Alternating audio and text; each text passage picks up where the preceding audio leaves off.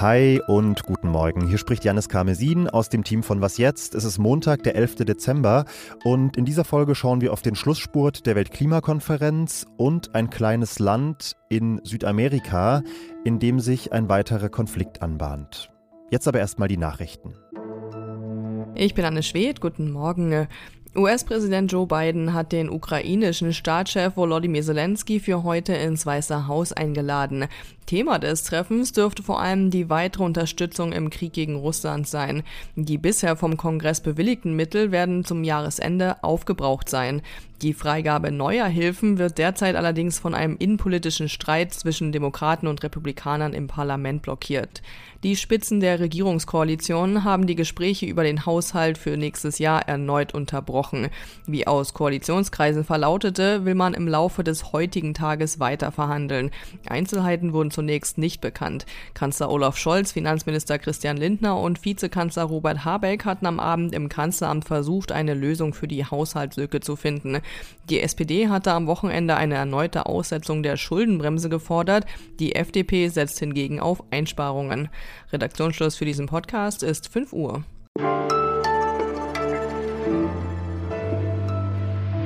Es ist nicht so, als hätte die aktuelle Weltklimakonferenz noch keine Ergebnisse gebracht. Die Staaten haben sich zum Beispiel darauf geeinigt, einen Fonds einzurichten, aus dem arme Länder Folgeschäden aus Extremwetterereignissen bezahlen können.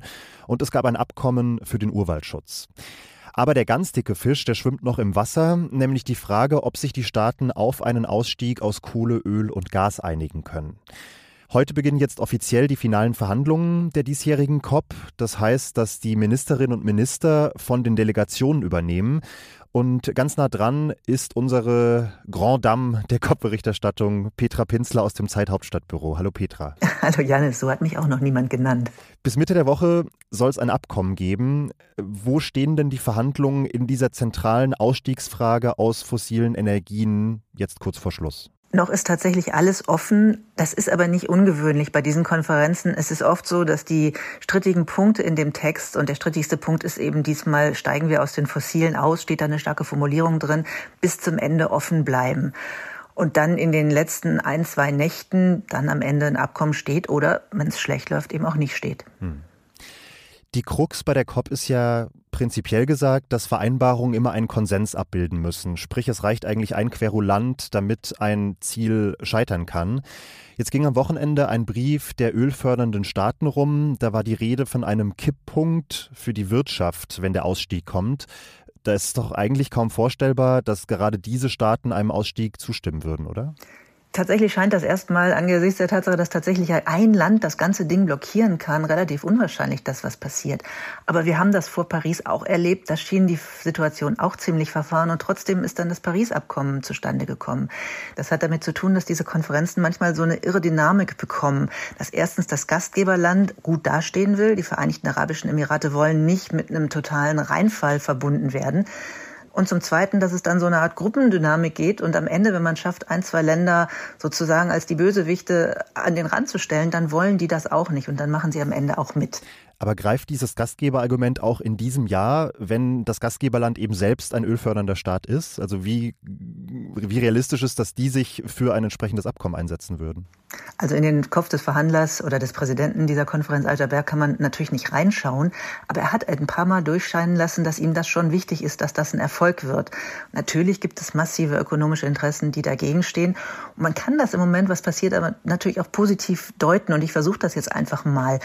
Die Entwicklungsministerin Svenja Schulze hat gesagt, das ist hier sozusagen der letzte Kampf der fossilen Industrie. Deswegen sind auch so viele Lobbyisten da und deswegen wird das so heftig, weil die merken, jetzt wird es echt ernst.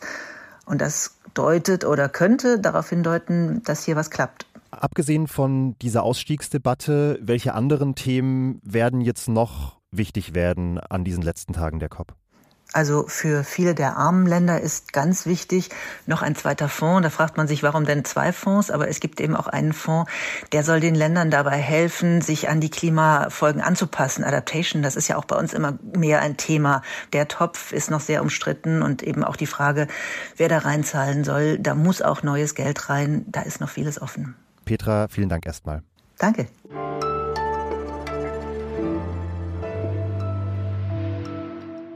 Und sonst so? Auf der internationalen Raumstation ISS ist ganz frisch ein spektakulärer Vermisstenfall aufgeklärt worden. Das hat die Crew der ISS auf einer Pressekonferenz bekannt gegeben. We might have found something that uh, someone had been looking for for quite a while. Sie berichten hier, Sie hätten etwas gefunden, wonach jemand eine ganze Weile gesucht habe. Our, uh good friend Frank Rubio who headed home. Sie sprechen da von Frank Rubio, einem Astronauten, der die Raumstation im September verlassen hat und der in diesem vermissten Fall der Hauptverdächtige war. Uh, has been blamed for quite a while for uh, eating the tomato. Denn er wurde beschuldigt, dass er die Tomate gegessen haben soll. Da geht es um eine 2,5 Zentimeter große Zwergtomate, die die Crew in der Raumstation angebaut hatte und die vor acht Monaten dann plötzlich verschwunden war. But we can exonerate him. Uh, we found the tomatoes. Jetzt hat die Crew diese Tomate wiederentdeckt, beziehungsweise das, was von ihr noch übrig ist. Frank Rubio ist auf jeden Fall rehabilitiert. Er hatte nach seiner Rückkehr in einem Interview noch gesagt, dass er befürchte, für immer als Tomatendieb gebrandmarkt zu werden. Das ist also gerade noch mal gut gegangen.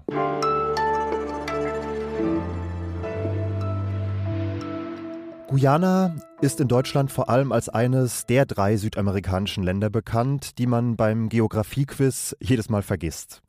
Aber seit letzter Woche taucht das Land plötzlich in der großen Nachrichtenwelt auf, denn Venezuela will große Teile Guyanas annektieren. Bei einem Referendum sollen laut Venezuelas Regierung 96 Prozent der Teilnehmenden für dieses Vorhaben gestimmt haben. Es geht dabei um die Region Essequibo, die umfasst zwei Drittel des guayanischen Staatsgebietes. Und dort war Dayala Lang gerade mehrere Wochen als Reporterin unterwegs. Hallo Dayala. Hallo Janis.